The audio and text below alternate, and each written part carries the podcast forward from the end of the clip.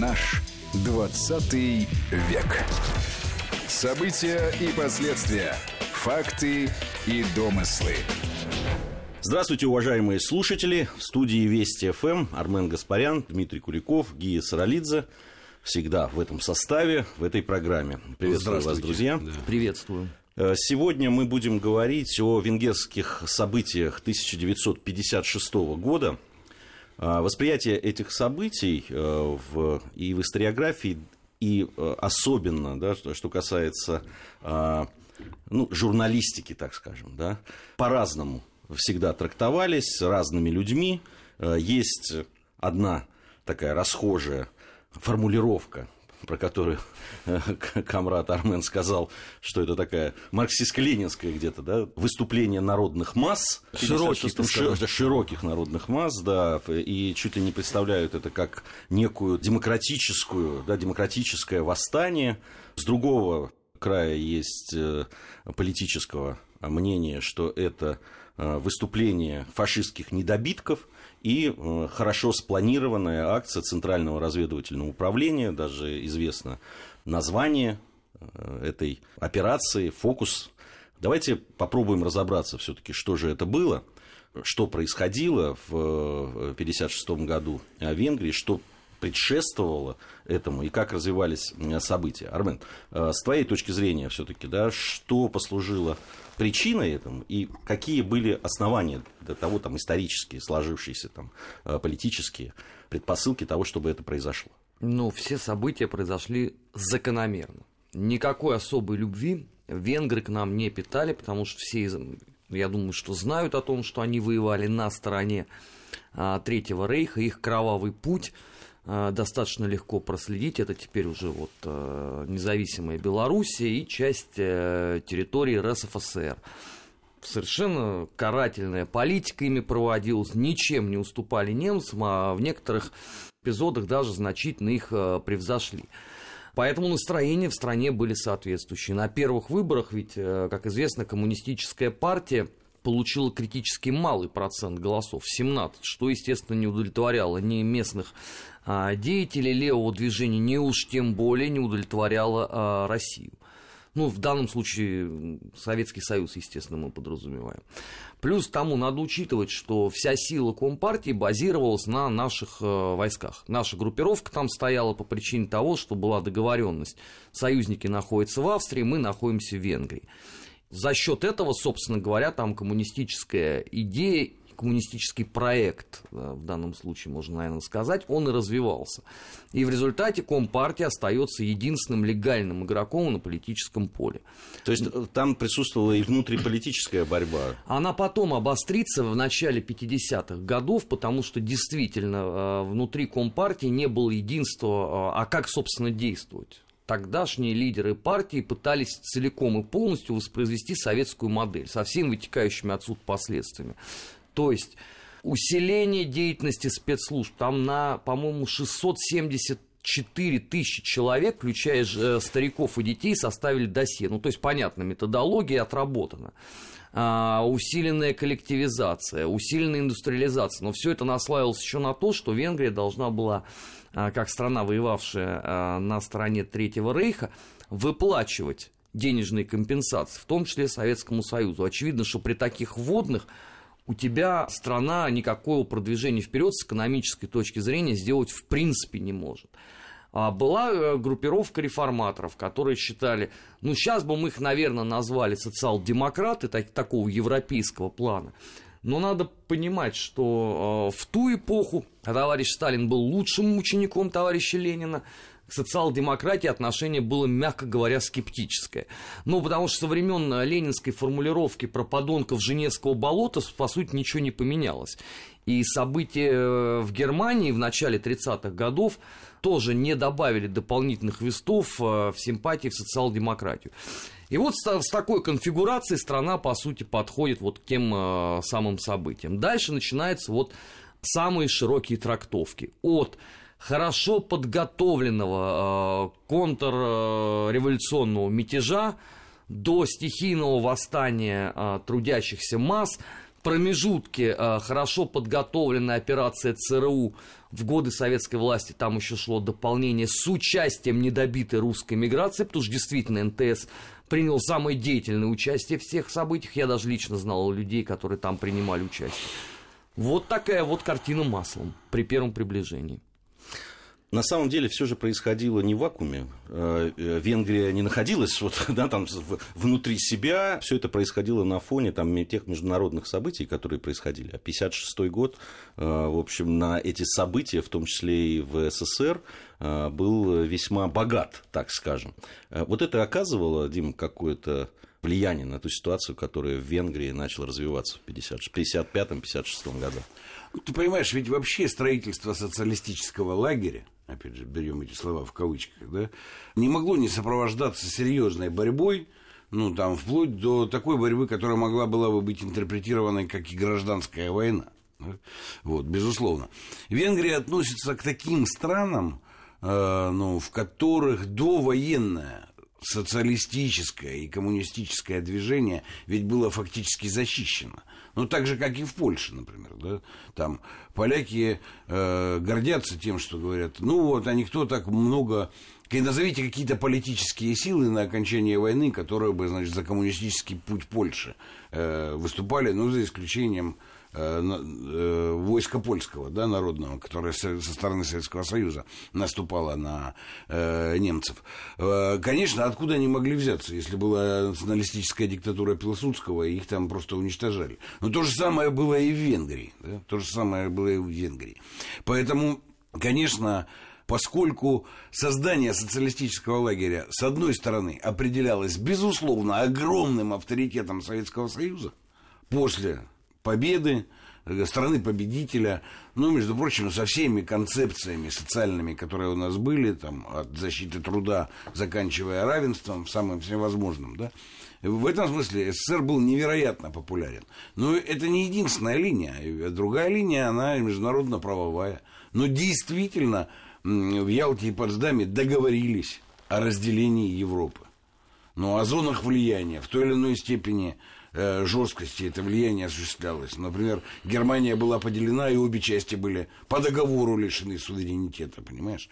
Вот, поэтому, ну да, вот такой геополитический, с одной стороны, и в этом смысле даже международный правовой разлом существовал.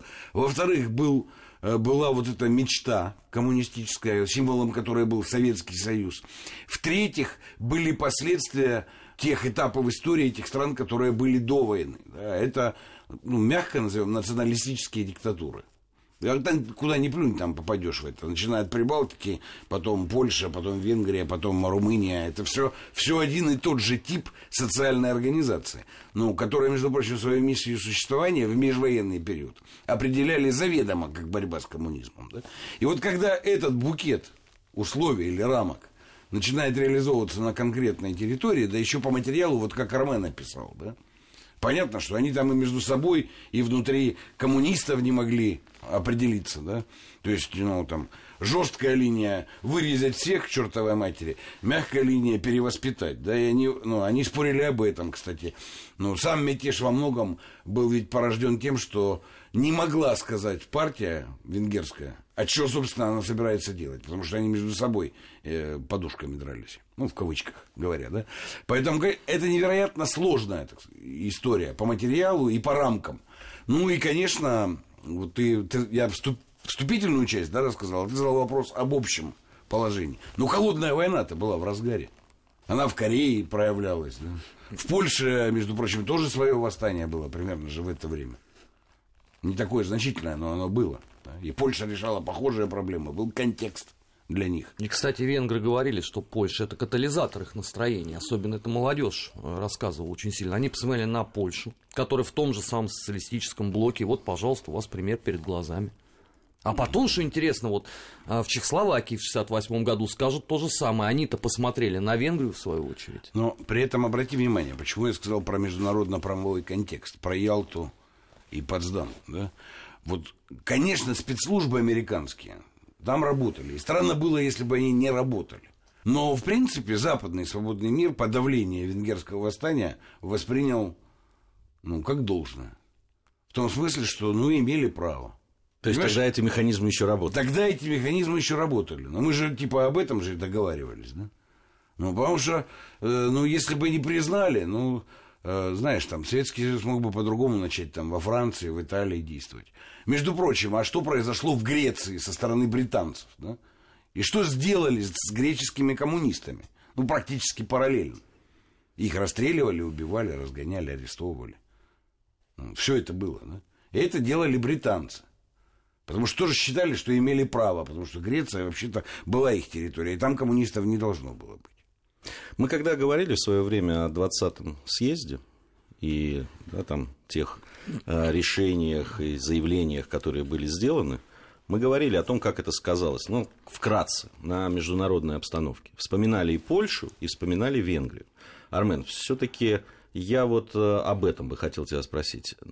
Повлияло ли позиция там, и по отношению там, к культу личности, Сталина, развенчание его, повлияло ли это на те события, которые потом вот в Венгрии стали а, происходить? Конечно. Как и в той программе, я и сейчас могу в очередной раз повторить, что Хрущев нанес этим самым очень серьезный удар а, по международному престижу Советского Союза. Дело-то все в том, что, а, как известно, текст а, доклада Хрущева опубликован был только на Западе, а в Советском Союзе это его никто не видел, ну, кроме делегатов съезда, которые это послушали.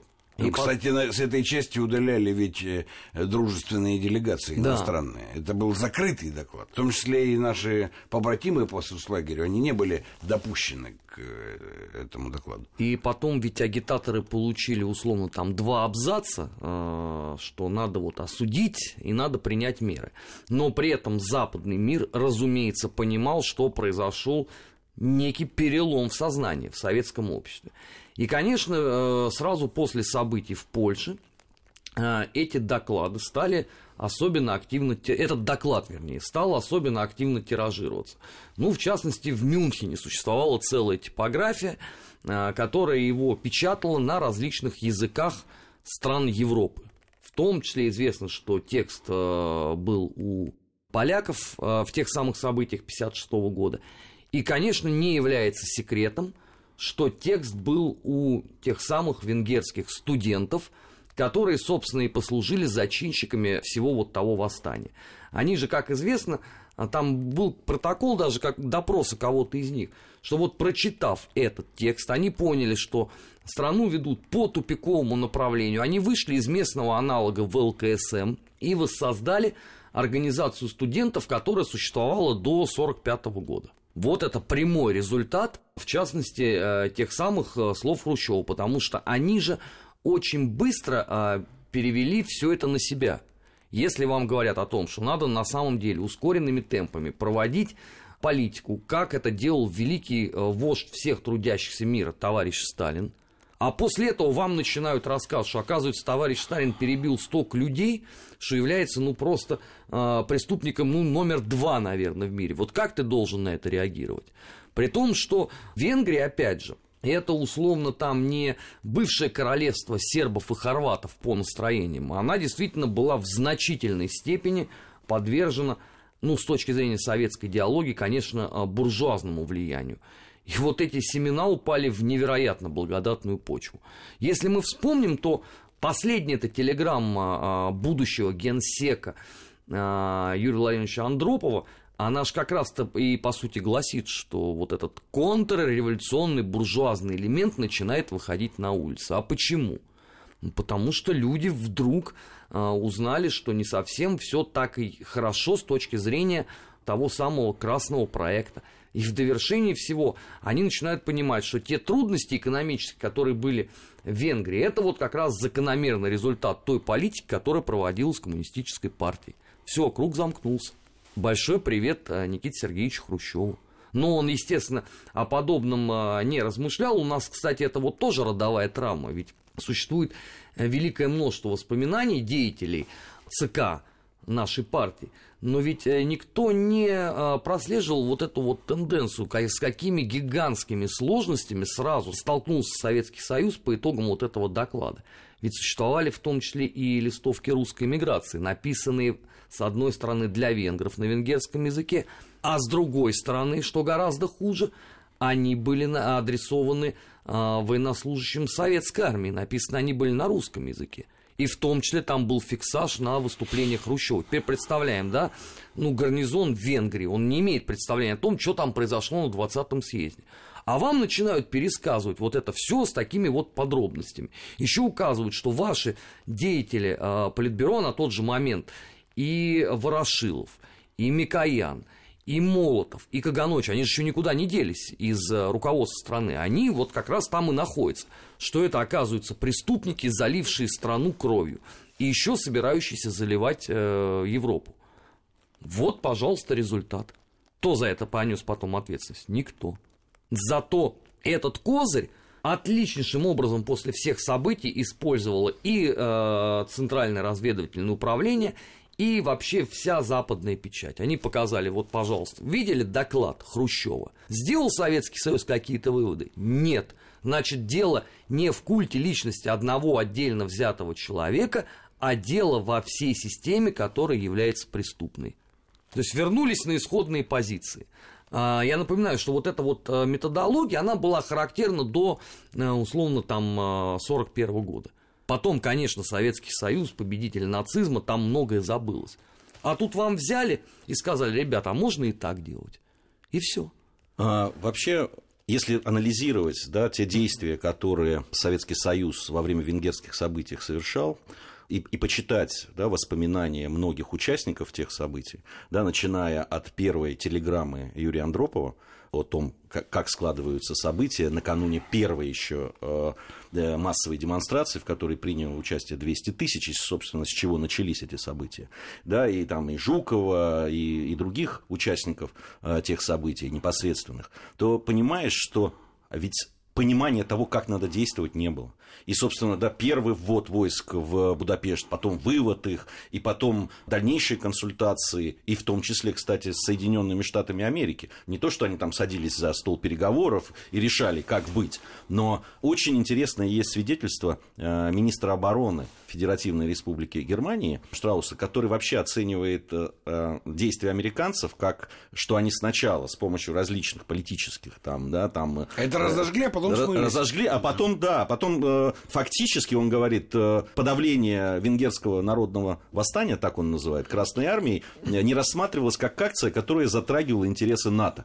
То есть, э, да, они умыли руки, вот то, о чем ты сказал. Я об этом говорю, да. Да, что, ну, это, тем более, там, в это время на международной арене много чего происходило и вокруг Египта, Израиля, там, и так далее. В этом отношении, понимаешь, что не было, вот, не было той решимости, с которой вот да, там произошли антикоммунистические, да, антисоветские, по большому счету, выступления, которые были направлены против интересов Советского Союза, что надо жестко это подавить, как иногда преподносится это. Да просто не было такой цели. Да? Удержать ситуацию цель была. А расстреливать и уничтожать людей не было, потому что, ну, это же просто видно из хронологии. Да, да там, и там ну... объективно описывают все стороны. Да, я, но... я, я, был э, приказ, э, прямой приказ, при том, что обстреливались уже, когда вывели с э, улиц танки да. и э, военные подразделения. Части потом обстреливали. Да, да. обстреливали части, а был приказ не отвечать. Да. да.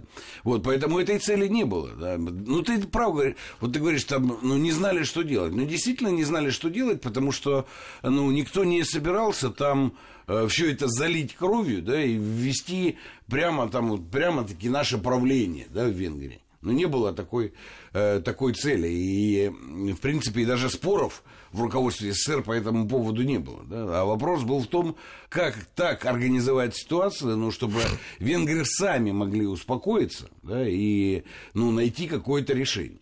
Но, с другой стороны, конечно, Советский Союз не мог э, допустить того, чтобы ну, там, власть была за, захвачена американскими марионетками. Да, и американцы с этим согласились. Мы, конечно, мы, конечно, вам тут, так сказать, поднагадили немножко. Но то, что вы это все вычистили, ну, в принципе, ну да. Понимаешь, там обстановка была очень тяжелая. Советский канал параллельно, кризис вокруг Советского канала происходил. Да, и ну, там хватало ситуаций ну, предельно жестких да, в этом смысле. Но Суэцкий канал в этом как бы международным правом не описывался. Да? Была некоторая зона свободного конфликта. Там боролись. А тут вроде бы, ну, Э, Венгрия, ну да, но она русским принадлежит. Там же очень любопытно еще, ведь были консультации с э, другими странами, так сказать, социалистического блока. Там и ГДР, и Чехословакия, и Болгария, и, кстати, Китая. После э, консультаций, которые э, были с руководством этих стран, было принято решение, что да, действительно, для того, чтобы строй Венгрии спасти, нужно проводить да, военную операцию. Ведь это тоже было. И все согласились с этим, и поддержали это. Ну, тоже было, не всякого сомнения. Давай мы, опять же, не будем забывать, что, конечно, главная скрипка там принадлежала Советскому Союзу. Ну, а, остальные, даже спорить не остальные буду. могли, э, условно, как, опять же, выражаясь стародавним языком, выступать в прениях по этому вопросу, но не факт, чтобы их драгоценное мнение учитывалось. Надо понимать, что у Советского Союза на тот момент был накоплен гигантский опыт по подавлению контрреволюционных и буржуазных восстаний. Причем речь идет даже не о событиях а гражданской войны, например, а о конце 20-х, начале 30-х годов, или, о чем у нас вообще категорически не любят вспоминать, о событиях 40-х годов когда у нас же сейчас э, новая мания, да, мы почему-то искренне считаем, что у нас вот помимо э, лесных братьев в Прибалтике и недобитого ауновского э, охвости больше ничего не было. На самом деле это ерунда. У нас существовало в некоторых российских регионах, ну, в том числе там Орел, Брянск, откровенно такая бандитская, бандитские группировки, которые надо было подавлять. Это было сделано. Соответственно, опыт по подавлению был получен. Каким образом еще советская власть должна была реагировать на события Венгрии? Ну, тогда не было же а, Михаила Сергеевича Горбачева, который бы попытался там все, всех понять, все простить и разойтись в сторону. Но у людей накоплен опыт совершенно определенный. Если вы видите перед собой врага, враг должен быть уничтожен. Ну хорошо, тут вопрос международный. Давайте спросим остальных деятелей социалистического движения. А что они вам другого скажут? Ну, давайте вспомним, кто вошел в состав руководства ГДР. Это люди с гигантским опытом подпольной работы в 20-х и в 30-х годах, отсидевшие в концлагерях за свои убеждения. Они что, думаешь, испытывали хоть какое-то трепетное чувство по отношению к недобитому буржуазному элементу, который поднял эм, э, голову в Венгрии? Да ничего подобного. И в Чехии то же самое было. И в Польше даже были эти коммунисты, которые говорили, да, надо подавлять жестоко. Ну все, пазл сложился советская власть имеет свой опыт, остальные говорят, да, конечно, именно так надо действовать. А на Запад, ну что, можно привычнее обратить внимание. Но все равно это ваша э, зона. А что на, на Западе? А в Австрии что, коммунистов не гоняли? Ну, в конце 40-х, начале 50-х годов. Если открыть советские газеты, там же постоянное рыдание, что вот там кого-то э, опять арестовали за подрывную деятельность, потому что он там готовил какую-то там всеобщую забастовку. Так в Соединенных Штатах во все гоняли уже. Ну, ну это про этих мы вообще про... молчим. Это все происходило про, про на, на, на фоне разгорающегося макартизма, да, и охоты на ведьм. Ну, поэтому как бы тут, понимаешь, еще есть один момент. Он такой морально-этический, да, или там культурно-этический. Потому что ну, на нашей стороне была вот эта культурно-этическая правда. А что вы к нам пришли? Ну, вы-то пришли. И, и румыны, и венгры, и многие, кто еще пришли и убивали.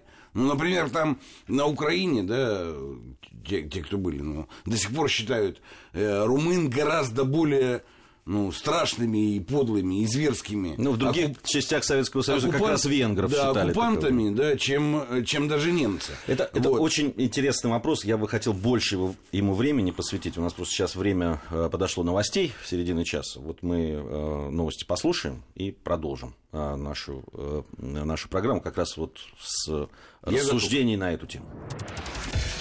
Наш 20 век.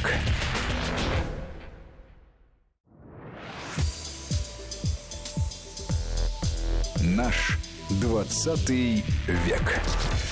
События и последствия. Факты и домыслы.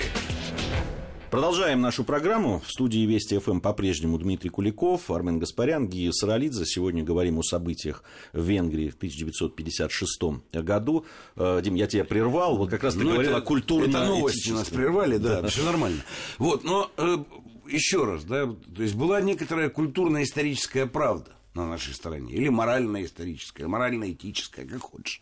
Вот я вот говорил о том, что там на Украине, например, румынских оккупантов считают более страшными и зверскими оккупантами, даже чем немцы которые там были. Да? А там вот в Беларуси, например, венгры отличились гораздо больше, там, может быть, чем те же самые немцы или украинские ауновцы, которые там жгли э, деревни. Поэтому ну, вот, вот это все в памяти народа было. И вообще, ведь создание этого советского блока во многом мотивировалось, знаешь, такой вещью никогда больше.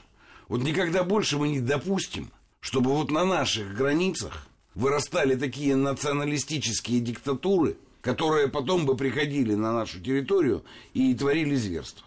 Это, ну, в принципе, это было общее понимание. И в этом смысле то, как мы действовали по отношению к там, Венгрии или, может быть, потом Чехословакии. Ну, да, мы об этом, о Чехословакии да, мы поговорим отдельно. Но вот этот вот мотив, что мы не можем позволить создавать там режимы, направленные против нас, и которые в пределе могут закончиться тем, что эти дивизии ну, придут и будут уничтожать наши села и города, и наших людей, это был очень сильный э, мотив.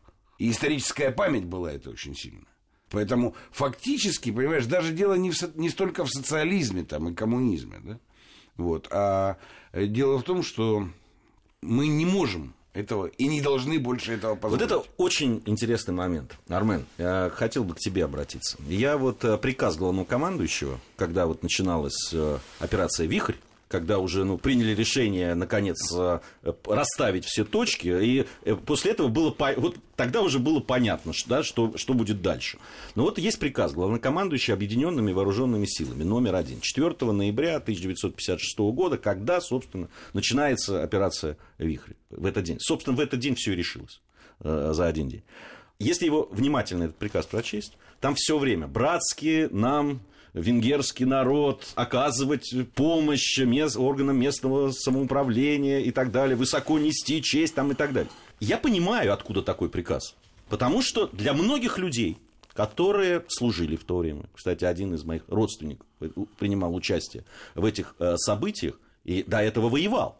И прекрасно знал, кто такие мадьяры и их роль во Второй мировой войне. Против них стояли вот эти люди, которые еще совсем недавно, две недели назад, на улицах Будапешта, да, там, убивали людей, которые были против этого, да, которые были, в принципе, ну, можно, если так упростить, за Советский Союз. Их просто вешали принародно. И понятно, что для них это были враги. И здесь, здесь вот такой, с одной стороны, вроде как надо им оказывать помощь, с другой стороны, э, солдаты и офицеры, многие боевые, понимают, что это враги. Вот, Армен, как здесь? Ну, это традиция советской власти. Но она идет, э, извините, со времен еще Ярославского восстания, когда у тебя с одной стороны захваченный город, где всех убивают коммунистов, и у тебя воззвание гарнизону, что это враги, которых надо давить как клопов, а с другой стороны следует воззвание, что подождите, но это же все-таки пролетариат здесь, надо как-то культурно, а то вдруг он проникнется буржуазным элементом. И дальше без остановок. В Кронштадте то же самое – в Тамбове то же самое, в э, крестьянские волнения конца 20-х, начала 30-х годов то же самое. А даже я тебе больше того скажу. Если посмотреть внимательно принципы построения советской агитации на оккупированных территориях, вот агитация для партизанских отрядов, ты увидишь ровно все то же самое. Есть элемент, который надо уничтожить, но при всем этом это народ пролетарской родины со всеми вытекающими отсюда последствиями. Модель замечательным образом была отработана. Смерть товарища Щербакова вовсе никак не повлияла на принципы построения советской э, пропаганды. Никакой другой у нас не было и быть не могло. Поэтому, извините, мы чем богаты, тем были и рады. Другой здесь вопрос, что э, теперь уже было поколение фронтовиков, которые, во-первых, видели все то, что творилось на оккупированных территориях не тешили себя уже ровно никакими иллюзиями по поводу вот э, тех доктрин, которые у нас существовали там в 20-30-х годах, что обязательно появится восставший пролетариат, который нас поддержит и на который мы будем опираться. Все прекрасно понимали, что в основе своей в этих странах главенствующую роль играет буржуазия, ну то есть чуждый нам социальный элемент. Но, э, опять же, с момента прихода советской э, армии в Европу, конце 1944 а, года Последовали же очень жесткие установки агитпропа, что никаких безобразий быть не надо, надо очень четко разделять врага и э, просто человека, который по недоразумению попал сегодня э, в ряды противников советской власти, поэтому давайте это понимать. Мы же знаем прекрасно, что если в армии приказ никто не отменил, он действует. А кто будет отменять этот приказ? Ну, армия у нас находится в Европе. Она фиксируется именно вот теми самыми положениями образца там 44-го а, и 45-х годов. Поэтому с этой точки зрения тот приказ, который последовал по Венгрии, он выдержан абсолютно в традиции, специфике советской армии, советского государства. Я не понимаю причин недовольства им, вот если честно. Вот, а вы что там ожидали? О причинах увидеть? недовольствия, о интерпретациях мы еще поговорим. Ну а что вы там ожидали увидеть? Какой другой текст? Ну это же все-таки советская армия, ну согласимся, это же не Айзац-группа, да, у которой есть там положение, вы должны там уничтожить, условно, там 50 э, тысяч евреев, которых вы найдете вот в этой местности. Нормальный абсолютно приказ с точки зрения советской армии, ничего экстраординарного там не было. Я бы вот еще на что обратил внимание. Мы потом еще поговорим о, о том, о, о интерпретациях как раз в следующей части нашей программы, потому что там все идет. Там есть и э, социальная там, раскладка, да, вот по пострадавшим, погибшим, э, такой прям демографическая, социальная э, такая раскладка. Но я бы вот на что хотел еще э, внимание обратить, как раз к тому, что э, Армен говорит. Ведь э, изначально э, план, который предусматривался, был жестче в какой-то момент советское командование отменило воздушную бомбардировку э, столицы. А в воздухе уже были самолеты Ту-4, э, бомбардировщики, и э, решили просто, ну, чтобы избежать многочисленных жертв среди мирного населения э, Будапешта, просто отменить это. А это стоило жизни нашим солдатам, между прочим. Понятно, что после таких бомбардировок, да, наверное, бы погибло мирное население Будапешта. Но, с другой стороны, тогда потери бы, советских войск были меньше. Но при этом обрати внимание, что большинство той же самой венгерской армии, большинство, да, оно не приняло приказ Имры Нади о том, что ну, нужно, значит, воевать с советскими войсками. Вот, и подавляющая часть венгерской армии осталась в казармах, а там часть генералов просто подали в отставку и, и все, да. Вот, э, да, была группа, в том числе и группа военных, ну, которая собиралась удерживать Будапешт. Ну, с жертвами пришлось этот э, Будапешт э, зачистить. Но обрати внимание, большинство вооруженной армии против советских войск не выступило. Это, как бы там ни было, это ну, показатель всех событий. Ну, если посмотреть потери венгерской армии э, в этих событиях, то становится все сразу ясно. Там по официальным данным венгерская армия э, потеряла 53 человека убитыми, и 289 было ранено. Вот, вот, вот собственный ответ. Вы, на... хотите мне сказать, что это карательная операция? 53 да. убитых. Да. Не, ну, по, по, понятно. Почему а, тогда все переворачивают и говорят о народном восстании? Потому что вот мы поговорим еще в следующей части нашей программы как раз... Ну, а, в... два слова тебе скажу. Народное восстание началось, вот, первый эпизод, да, первый эпизод, с того, что эти народные восставшие сидели на крышах и оттуда стреляли Прежде всего по советским. Да, это вот первый вот, когда был, и после чего были первые жертвы, да. потому что обстреляли. Ну, э, сейчас э, э, разные историки и в Венгрии, и за ее пределами говорят о том, что это были спецагенты какие-то там и так далее. Тогда непонятно, если это была все провокация, зачем тогда на... Потом было отводить, отводить войска. Да. Ну, да. Ну, после провокации обычно говорят, а вот вы по нам стреляете, ну и все, мы вас да. сейчас тут зачистим. Так нет же, пытались договориться, разговаривали долго и так далее. Но как-то нелогично, прямо скажем, нелогично. Как раз вот следующую часть нашей программы я хотел бы посвятить э, тому, как сейчас используются венгерские события э, различными э, персонажами, в том числе и внутри нашей страны, потому что, ну, чего уж там говорить, там, Венгрия, Чехословакия, там еще какие-то события, посмотрите, как преподносятся как Э, очевидные акты вандализма и э, преступного, э, преступлений советского режима. Вот хотелось бы поговорить об этом чуть подробнее да, откуда это берется, есть ли какая-то контрпропаганда с нашей стороны, э, какие-то исследования, которые бы были посвящены, тут Армену, конечно, слово мы предоставим, э, безусловно. Э, я напомню, что в студии Вести ФМ Армен Гаспарян, Дмитрий Куликов и Гия Саралидзе. Совсем скоро мы вновь вернемся в студию и продолжим нашу программу. Наш 20 век.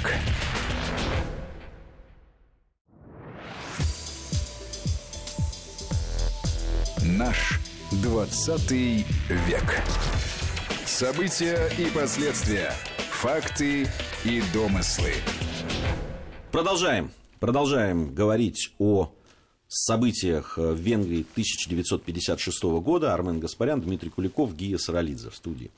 А, итак, по поводу того, как интерпретируется сейчас э, эти события, кто о чем говорит, кто что доказывает, используя события 1956 года э, в Венгрии.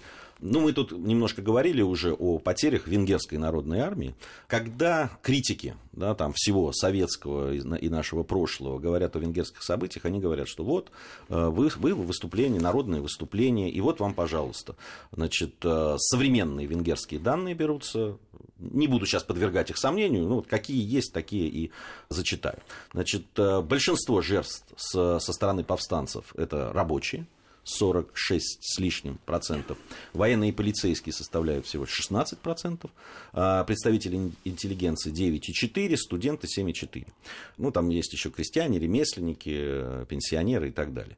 А, значит, всего э, считается, что погибли со стороны венгерских повстанцев 2652 человека. 348 считаются мирными жителями, которые ну, случайно. При этом почему-то все мирные жители, они на совести, естественно, советских войск, э, хотя были и расправы, это тоже, многие из них были э, мирные э, люди. Понятно, что при стрельбе в городе погибали и от случайных пут, и от шальных, ну да ладно, вот 348 мирных жителей. Понятно, что каждая жизнь человека бесценна, но вот на кровавую расправу все-таки не тянет с помощью да, там, одной из лучших армий мира, которая ввела свои войска в страну, ну, не тянет все-таки, на мой взгляд. Ну, ты знаешь, я уже упоминал об этом. Если вспомнить, что происходило чуть раньше, с 44 по 49 год в Греции, и как там действовали англичане, и что там произошло с греческим коммунистическим движением. Ну, в принципе, понимаешь, вот так спокойное отношение, относительно спокойное отношение, о которых вот этот деятель СВРГ говорил, что ты вспоминал, да, натовцев и американцев к этому, было связано с тем, что они делали то же самое, и, может быть, даже гораздо жестче. Да?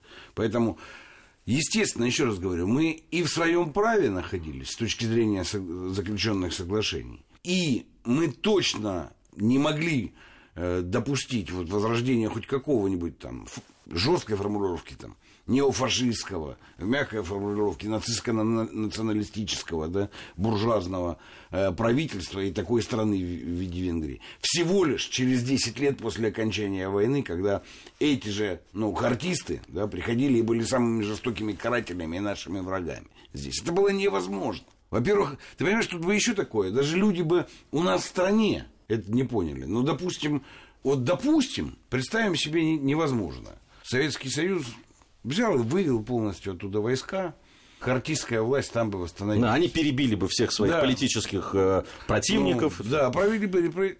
Но, в принципе, возник бы вопрос. А ради чего мы вообще, мы вообще это делали? Чтобы там опять появилось вот это? А ничего другого там появиться не могло, в принципе. Поэтому, ну, нельзя же, ну, как, абстрагироваться от объективного содержания да, происходящего. Объективное содержание заключалось в этом. Ничего другого, кроме националистической или нацистской диктатуры, Венгрия в альтернативу социализму воспроизвести не могла. Ну, кстати, посмотри, после 90-х годов, вот сейчас, Польша что воспроизводит? Вот что нынешняя Польша воспроизводит? Какой градус в этом разливе этого самого национализма? И я тебя уверяю, это все только начинается. Только начинается вот это все с репарациями, нет черным, Польша от можа до можа, Польша. Но мы все это слышали, читали в 30-е годы. Все это есть в документах. Что-нибудь новенького? Польша стала невероятной демократией сверхтолерантной, что ли, освободившись от советского проекта. Нет, она стала, но это уже в каком году, да? А если бы это происходило сразу, когда были действительно живы все деятели и сторонники этих националистических диктатур? Ну что тогда бы там появилось? Светлое будущее, эльфийское царство демократическое? Нет, была бы жесточайшая нацистская диктатура. Там и в Венгрии, и в Польше. Я здесь вот, а, Армен, хотел бы, чтобы ты чуть поподробнее, это ведь очень показательно, сказал о э, тех русских, о миграции, которая принимала участие в этих событиях, это ведь тоже очень показательно. Ну, это небезызвестный всем в то время Народно-трудовой союз, тот самый НТС, находившийся, вне всякого сомнения, в теснейшей спайке с Центральным разведывательным управлением и проводивший диверсионную а, работу на территории Советского Союза. А тут им, представляешь, за один 56 год выпадает сразу столько козырей. События в Польше, да, ну, к ним не очень успели, правда. А вот к Венгрии э, уже успели э, более-менее подготовиться. Занимались этим люди, прошедшие всю Вторую мировую войну, и вовсе не в кабинетах где-то там на принца Альбертштрассе или на других замечательных улочках столиц Третьего Рейха, а зачастую на оккупированных территориях. Как вести пропаганду против ненавистной им а, советской власти, они распрекрасным образом знали. И самое главное, они понимали, как это можно будет потом использовать. Ведь ни для кого не является секретом, что рассчитывать на а, то, что вот эта вот восставшая народная стихия сметет а, советскую власть в Венгрии, мог только человек чрезвычайно наивный. Было понятно, что подавят. Но надо было уметь использовать полученный результат в своих целях. И Западу был продемонстрирован полный набор аргументации про кровавый преступный режим. Вот те самые упомянутые тобой а, мирные люди. Никто же там не стал разбираться, в результате чего они вообще погибли. И по какой причине они вышли даже на улицы. Кровавая э, поступь э, тоталитарных э, советских органов. Это имелось в виду и как бы советская армия, и главные венгерские силовики, которые потом будут наводить порядок. Это же все понятно, кого было записано было изготовлено умопомрачительное число листовок, э, обращений к международному сообществу. Словно мы увидели вот тогда в полном объеме, просто не знали об этом. А весь тот арсенал, который потом будет доведен до блеска в событиях 1968 года, и его, конечно, апогей – это э, война в Афганистане. Потому что вот там уже все было отточено с первой до последней минуты, все работало как часы. Венгрия, конечно, с этой точки зрения, это во многом импровизация. Не случайно, даже если посмотреть воспоминания людей, которые вот принимали в этом участие, событиям Венгрии уделяется там 2-3 страницы максимум. Прага 68 год и Афганистан. Вот это такие центры э, мира и центры борьбы. А Венгрия, ну, в некотором роде проба пера в новых э, изменившихся европейских условиях. Но это было. Но там, извини, вот изменившиеся условия, это важные слова, Армен, которые ты сказал. Я вот хочу обратить ваше внимание, я вспоминал все время Грецию, да? Но там ну, и Сталин принял решение свернуть поддержку греческих коммунистов. И главное, что Югославия и товарищ Тита э, в какой-то момент просто перекрыли ну, границу и перестали помогать греческим партизанам, которые север страны конкурировали. Но я думаю, что один из главных мотивов, а ты о нем спрашивал, я просто сразу тебе не сказал об этом, Гея, был, заключался в том, что в 1949 году э, Америка была значительно сильнее, и у них была ядерная бомба, а у нас не было. А в 1956-м была. Понимаешь, насколько это важно? Да. Да. Вот это вопрос, ну, вот это вопрос суверенитета. И, кстати, вот ваша любимая программа «Параллели», да, можете забросить вот эту вот параллель в, ну, в сегодняшний день, да. И то, что президент России обсуждал на саммите в, прямым текстом на пресс-конференции. Возможность отстоять свое право определяется в том числе и этим моментом, очень сильно определяется. И отсюда разница между нашей позицией по Греции в 49 году и по Венгрии в 56 году. Это вообще интересно. Э, события Венгрии 56 года, там очень много этих параллелей, которые можно было бы забрасывать. Ну, во-первых, там было несколько резолюций. Он, если говорить уже о там, реакции да, на те, эти события, понятно, которые там не поддерживались Советским Союзом, и все на этом заканчивалось. В знак протеста против действий Советского Союза в Венгрии три страны тогда, Испания, Нидерланды и Швейцария отказались участвовать в 16-х летних Олимпийских играх в Мельбурне. Почему в Мельбурне они отказались? В смысле, потому что там была прекрасная сборная СССР, которая всех победила. Ну, я думаю, что Испания, Нидерланды и Швейцария вряд ли нанеслись серьезно. Но, но, но обратите внимание, методы, да, набор инструментария, который потом будет радостно использоваться э, во внешней э, политике. Да, это отказ э, участвовать в летних Олимпийских играх, вообще в Олимпийских играх. Журнал Time э, значит, назвал венгерского борца за свободу такой собирательный образ человеком года 56-го. Отличился там французский философ Альбер Камю по, по поводу этих всех э, событий. Ну, кстати, он, э, надо ему отдать должное, он, с одной стороны, разочаровался в Советском Союзе, как он говорил, но, с другой стороны, он больше всего ругал э, э страны Запада за то, что они не вмешались, и, и сравнивал это с невмешательством в гражданскую войну в Испании. Ну, в общем, э, параллелей очень много э, в этом смысле. Мне буквально в одной, э, в одной фразе, может быть, Армен, если говорить о последствиях э, вот этих событий 1956 года, что самое важное? Что для нас эта тема не изучена, что мы о ней толком ничего не знаем. Нас выпустили один сборник документов тиражом целых тысячи экземпляров, и на этом все закончилось. Ни одной ни книги, ни монографии, ничего. Сравнить это с тем, что э, существует по тем же событиям в Чехословакии 68 года, и удивитесь. Хотя, казалось бы, да, на волне интереса к Юрию Владимировичу Андропову я ожидал, ну, правда, да, что будет ну, что-то такое написано. Нет, ничего нет. Тема неинтересна. Ну, было и было. Ну, э, наши вороги-то этим э, э, а интерпретию говорят о том, что это потому, что вы не хотите об этом вспоминать, нет, вам э, стыдно. Ну, в Венгрии действительно там что-то да, есть, а в, а в мире нет, в мире все будет крутиться ну, вокруг вот вам стыдно. Это глупая позиция по отношению к историческим исследованиям. Бессмысленно, абсолютно. абсолютно бессмысленно. Еще раз повторю, что для меня важно – действовали в рамках существующего международного права, в соответствии с разделениями зон влияния, подписанными с британцами и американцами, и пользовались огромным авторитетом, который у нас на то время был. Вот отношение к тем событиям. А вывод следующий. В принципе, ни один протекторат не дает возможности автоматического его самовоспроизведения. Как только протекторат снимается, например, после крушения Советского Союза, воспроизводятся все те предыдущие формы социальной организации, которые были заложены до него. Все, время закончилось наше. Спасибо вам за этот разговор. А с вами, уважаемые слушатели, совсем скоро встретимся. Наш 20 век.